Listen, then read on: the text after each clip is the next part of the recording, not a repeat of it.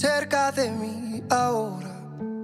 40 minutos de las 11 de la mañana, atención con esto, vamos a cambiar de tema, nos vamos a ir rápidamente al teléfono, del otro lado tenemos una eminencia periodística, justo eh, ayer que estuvimos hablando mucho de, de, Argentina, de la Argentina del 78, Sí. la voz de la persona que vamos a escuchar ahora es una referencia para todos los que vimos el Mundial del 86 Claro, en videos. Y él llega más tarde a nuestro, a nuestro país, desembarca más tarde. eh, lo asociamos por ahí mucho más a la imagen de, de Diego y el Boca del 81, pero un símbolo Pero del relato. Yo que soy del 86, nacido en ese año, me crié toda mi vida escuchando esta voz cuando mi viejo me contaba, cuando alguien nos contaba, Claro. que Argentina había sido campeón allí en el Mundial de México. Es el mismísimo Víctor Hugo Morales. Víctor Hugo, bienvenido. Joel Rossi te saluda y todo su equipo aquí en la mesa de Pulso en Córdoba. ¿Cómo andás? Hola Joel, buenos días para todos. El abrazo inconmensurable de siempre. Eh, un poco recordar mi llegada a la Argentina en el año 81 fue. Lo recuerdo porque estaba el Maradona, de Brindisi, de Gatti y aquel ferro de Timoteo Greenwald. Ese Mundial de 78 yo lo relaté para una radio uruguaya, Radio Oriental y tengo recuerdos inconmensurables de esa Argentina campeón con un gran Mario Alberto Kempes, pero un gran César Luis Menotti, que armó esa selección increíble, que después de años le llega, digamos, la Qué verdad, pedazo de crack. Digamos la verdad, digamos la verdad, por favor. Víctor Hugo, ¿Cómo escuchame, entramos? escuchame, Víctor Hugo, te hago una, otra, una consulta. Recién lo citaste a Maradona. Estoy Y, escuchando. sí. Sí, recién lo citaste a Maradona y Maradona, viste que apareció un video de él estos días y, y- y- y no sé cómo te cayó eso, qué pensás y demás. No, yo de, de- de su vida privada no hablo. Yo lamentablemente no no no me meto en, en ese saco de, de 15 varas.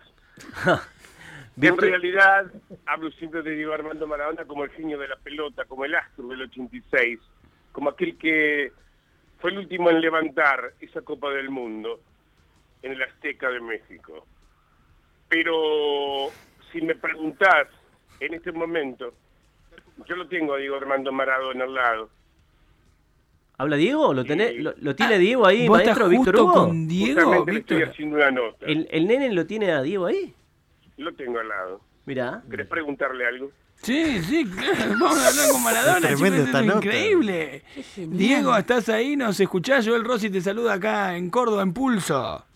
Es para Córdoba, Diego. Hola, sí.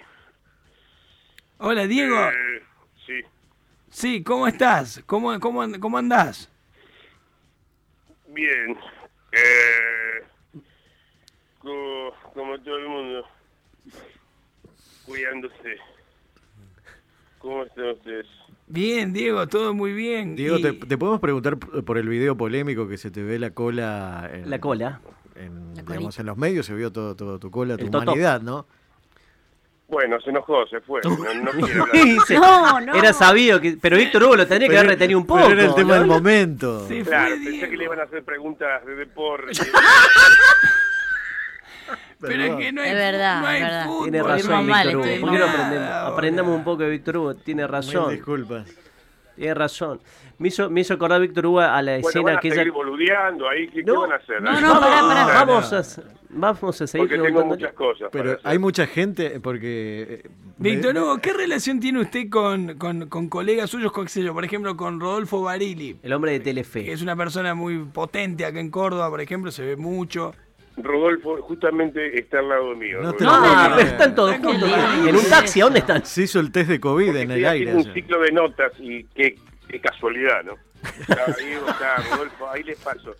Pero por favor, pregúntenle en cosas Claro.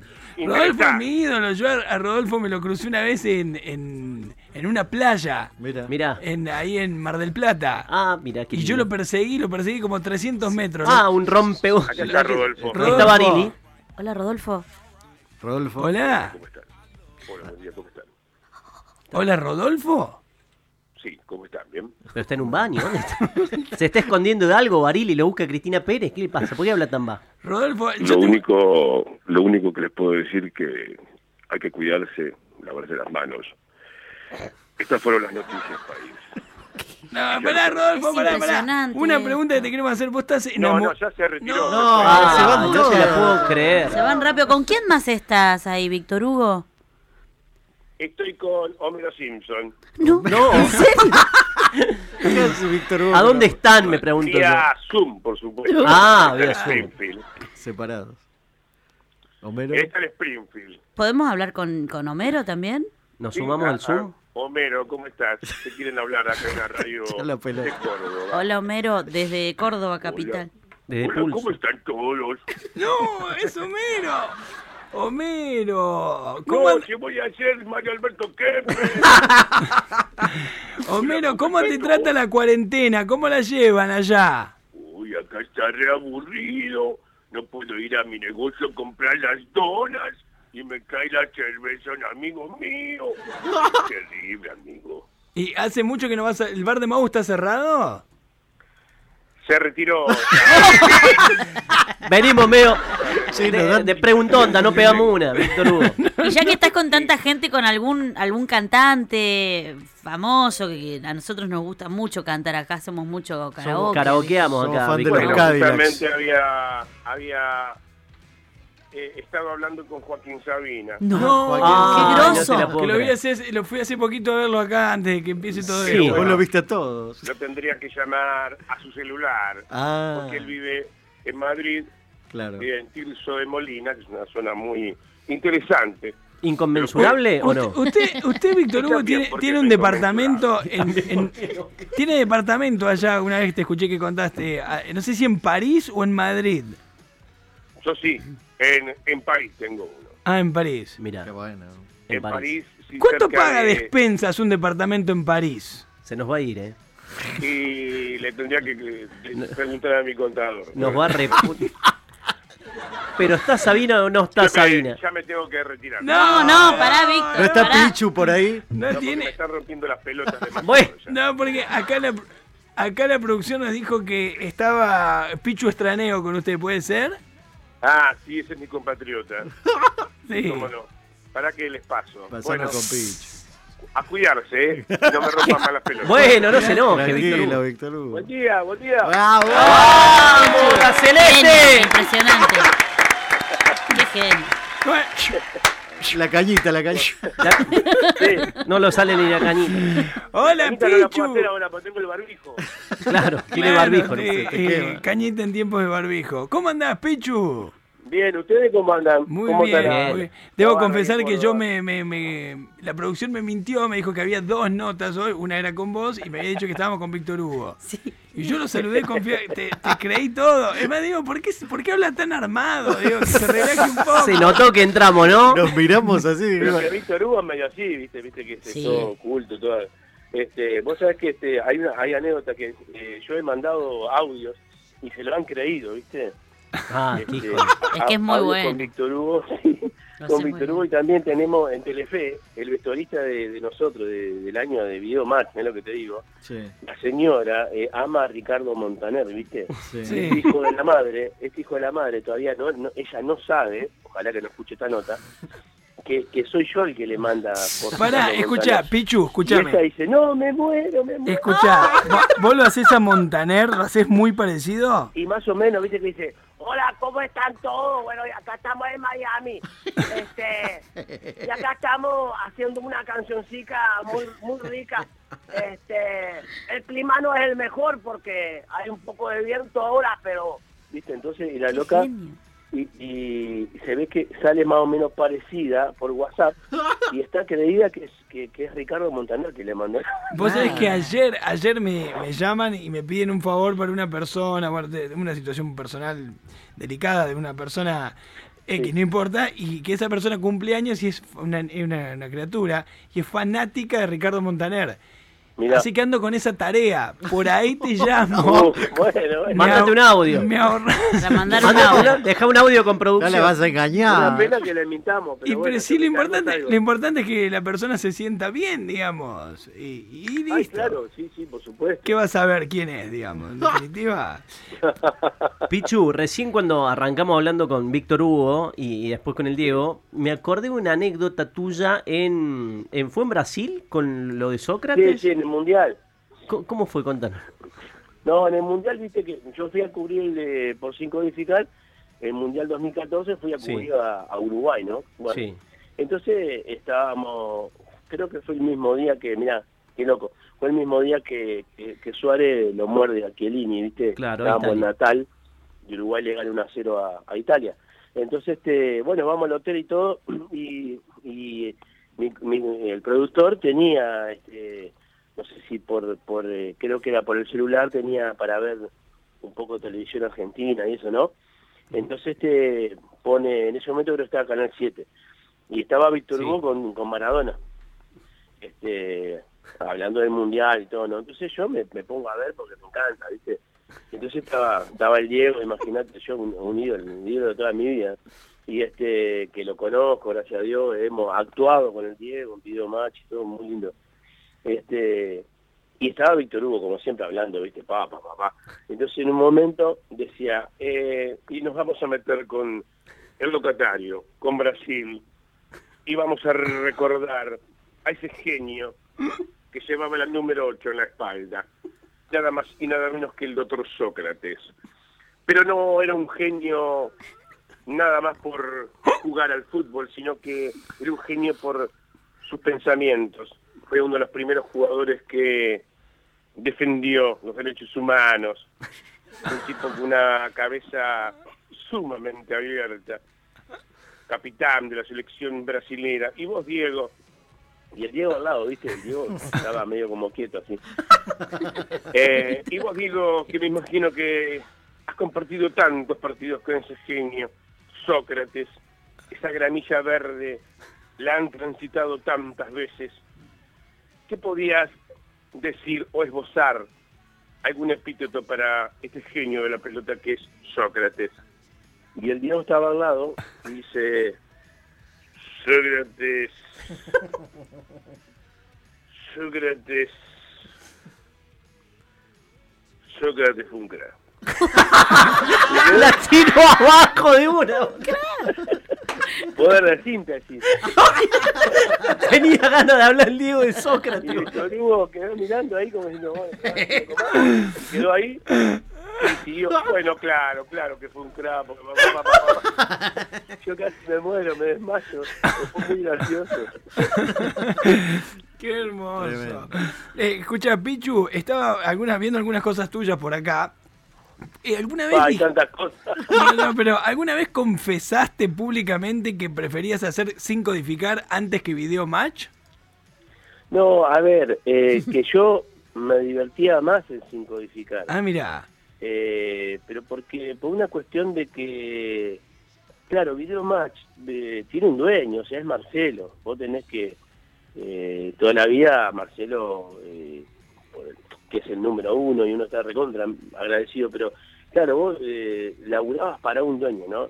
Este, tenías que decir, che, mira, esto no, esto sí. Había cosas en Video Match que no podíamos hacer, ¿viste? En cambio, sin codificar, sí, era, éramos nosotros lo que lo que mandábamos. Entonces, como que había más libertad ahí. Y a- había muchas cosas que, que hicimos en sin codificar que no podíamos hacer en video match. Ah. Por eso es que, si me das a elegir, mucho más libre, estábamos en sin codificar. Pero digo, en video match fue ma- maravilloso también, escúchame. Yo le debo, le, le debo todo eh, acá en Argentina. Y estoy eternamente agradecido. Fue una escuela, siempre digo, una escuela impresionante.